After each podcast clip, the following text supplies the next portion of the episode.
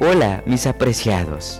Encantado de participar con ustedes nuevamente de esta reflexión. Hoy meditaremos en el capítulo número 15 del libro de Deuteronomio.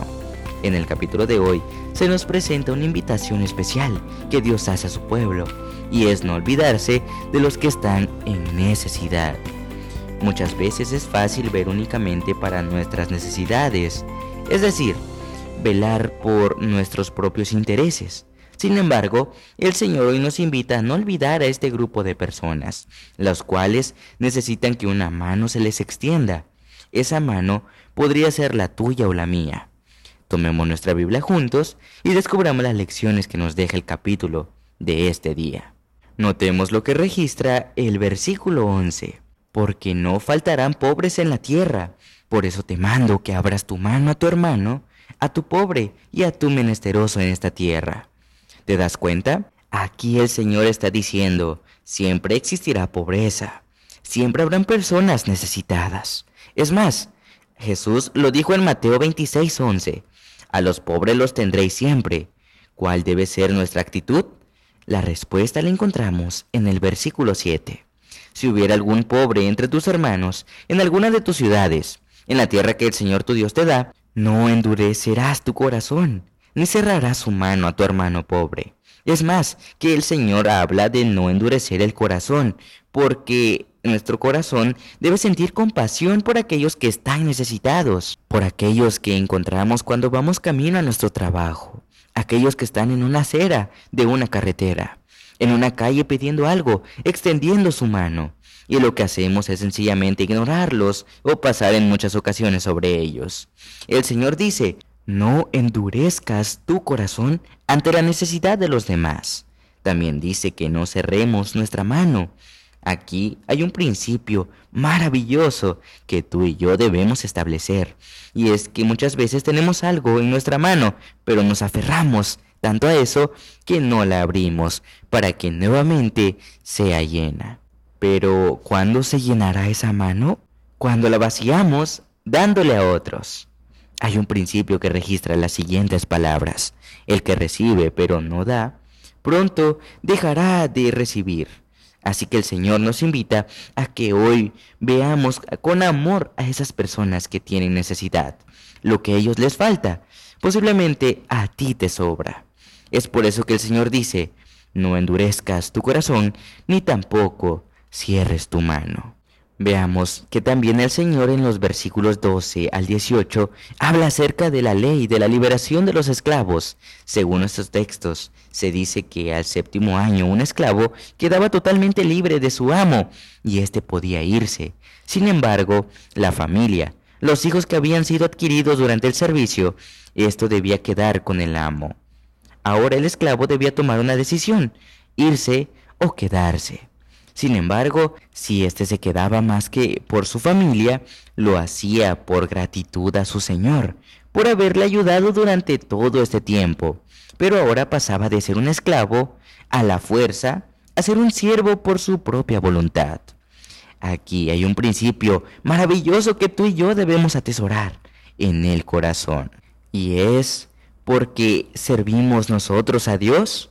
Hay muchos que lo pueden hacer por obligación, porque no tienen otra opción, o porque lo hacen para esperar algo a cambio. Esos son esclavos, y no disfrutan amar y servir a su Señor.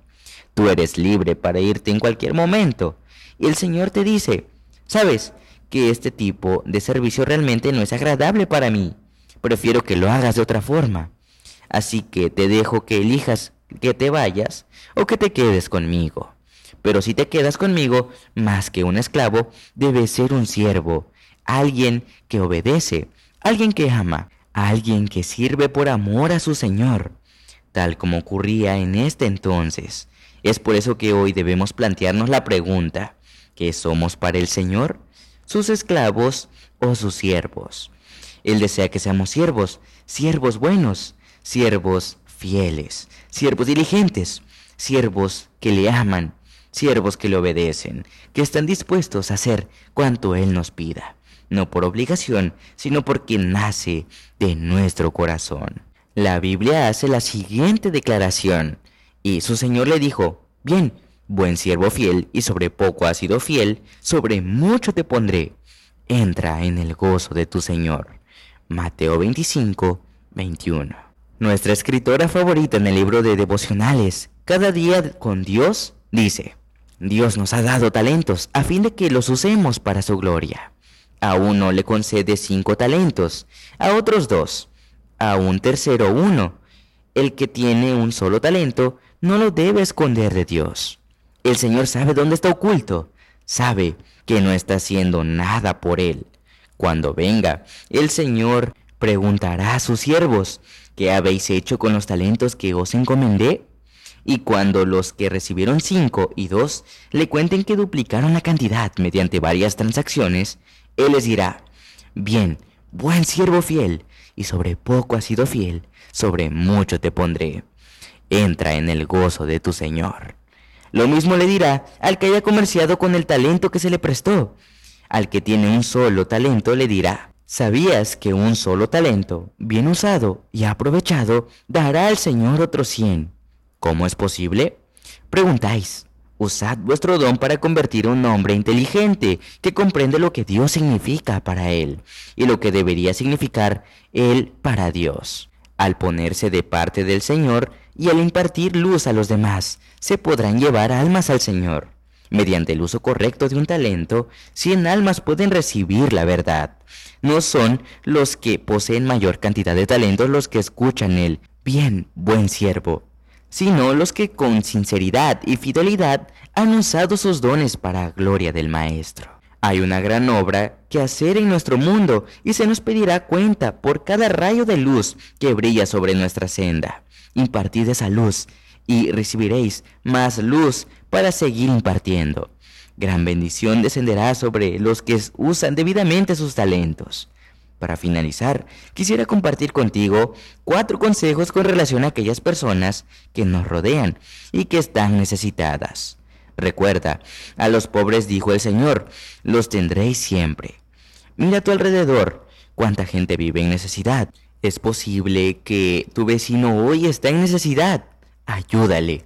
Es posible que esa persona que tú te encuentras cuando vas camino al trabajo, a la universidad, a cualquier cosa que vayas, alguna parte y te encuentras a alguien, esa persona está esperando que tú le ayudes y le extiendas la mano. Por lo tanto, en primer lugar, no seamos ajenos a la necesidad de otros. En segundo lugar, no veamos de menos al menesteroso. Hoy ellos están en necesidad.